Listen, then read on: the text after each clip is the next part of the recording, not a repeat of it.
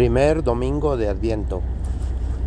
En la segunda lectura, la carta a los romanos, escuchamos, hermanos, tomen en cuenta el momento en que vivimos.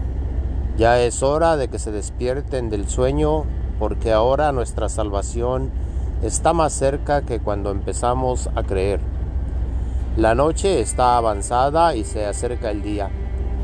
Desechemos pues las obras de las tinieblas y revistámonos con las armas de la luz. Palabra de Dios, te alabamos Señor. Escuchemos el Evangelio de este día. El Señor esté con ustedes. Lectura del Santo Evangelio según San Mateo. En aquel tiempo Jesús dijo a sus discípulos, Así como sucedió en tiempos de Noé, Así también sucederá cuando venga el Hijo del Hombre. Antes del diluvio la gente comía, bebía y se casaba, hasta el día en que Noé entró en el arca. Y cuando menos lo esperaban, sobrevino el diluvio y se llevó a todos. Lo mismo sucederá cuando venga el Hijo del Hombre. Entonces, de dos hombres que estén en el campo, uno será llevado y el otro será dejado de dos mujeres que estén juntas moliendo trigo, una será tomada y la otra dejada. Velen, pues, y estén preparados, porque no saben qué día va a venir su Señor. Tengan por cierto que si un padre de familia supiera a qué hora va a venir el ladrón, estaría vigilando y no dejaría que se le metieran por un boquete en su casa. También ustedes estén preparados, porque a la hora que menos lo piensen, vendrá el Hijo del Hombre. Palabra del Señor. Gloria a ti, Señor Jesús. Cristo viene, aleluya. Y como sabemos que viene, nos preparamos para su venida. Así como sucedió en tiempos de Noé, así también sucederá cuando venga el Hijo del Hombre. Aparecerá cuando menos lo esperemos. La pregunta más importante es, ¿estoy listo? ¿Estás lista? Jesús vino aproximadamente unos dos mil años atrás para ofrecernos la salvación. Y la palabra se hizo carne y habitó entre nosotros. Vino para ofrecernos su ayuda.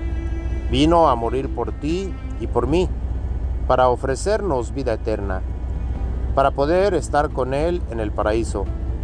Vino para abrir las puertas del cielo que por nuestro pecado y el de nuestros primeros padres estaba cerrado.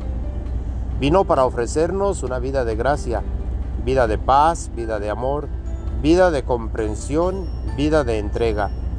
Vino para morir y morir en una cruz, no porque tuviera culpa alguna, vino a morir por nuestro pecado. Vino a clavar en la cruz todo aquello que nos impedía regresar al paraíso y viene a mostrarnos que la muerte no es el final. La muerte solo es la puerta por la cual pasamos a la vida eterna. Dependiendo en las decisiones que tomemos en esta vida, es a donde entraremos para toda la eternidad. En el arca de Noé fueron pocos los que entraron. Hoy en día, una vez más, se abre el arca para darnos la oportunidad de entrar. Y esta es la iglesia que Jesús viene a fundar.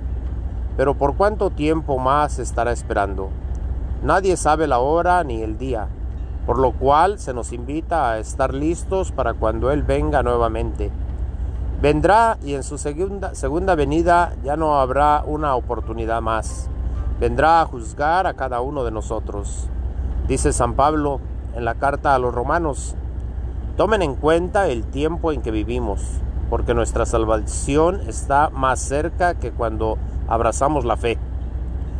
El tiempo de esperar se está cumpliendo y la segunda venida de nuestro Señor y Salvador Jesucristo está muy cerca. Nos preparamos para esta segunda venida preparando nuestra alma, limpiándola de todo pecado, para celebrar la venida de nuestro Señor Jesucristo, aquí en nuestro ser, limpiando el templo que Él mismo ha creado para sí mismo, para venir y vivir en cada uno de nosotros. Dejemos pues las obras de las tinieblas para revestirnos de la luz de Cristo, que viene a cada uno de nosotros. Y cuando Él nos llame podremos decir las palabras del Salmo.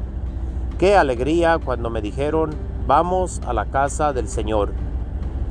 Vamos pues con alegría al encuentro del Señor, y que el juicio no nos espante, más bien nos motive a hacer el bien.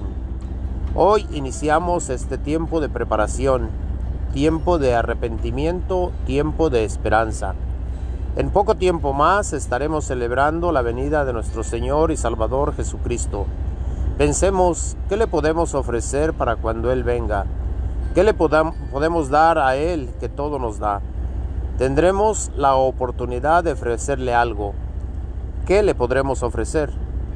Tal vez le podemos podremos decir, Señor Jesús, este corazón, este cuerpo, esta alma que me has dado o prestado, tómalo, Señor, y haz de mí lo que tú quieras hacer. Me pongo en tus manos y me ofrezco completamente a ti. Y no solamente yo, sino toda mi familia y toda la humanidad, toda la creación que esperamos ya tu venida y todos y cada uno de nosotros, a todos y cada uno de nosotros. El espíritu y la esposa dicen, ven, nosotros también decimos, ven Señor Jesús. Amén. Que nuestro Señor Jesús nos encuentre preparados para cuando Él venga. Amén.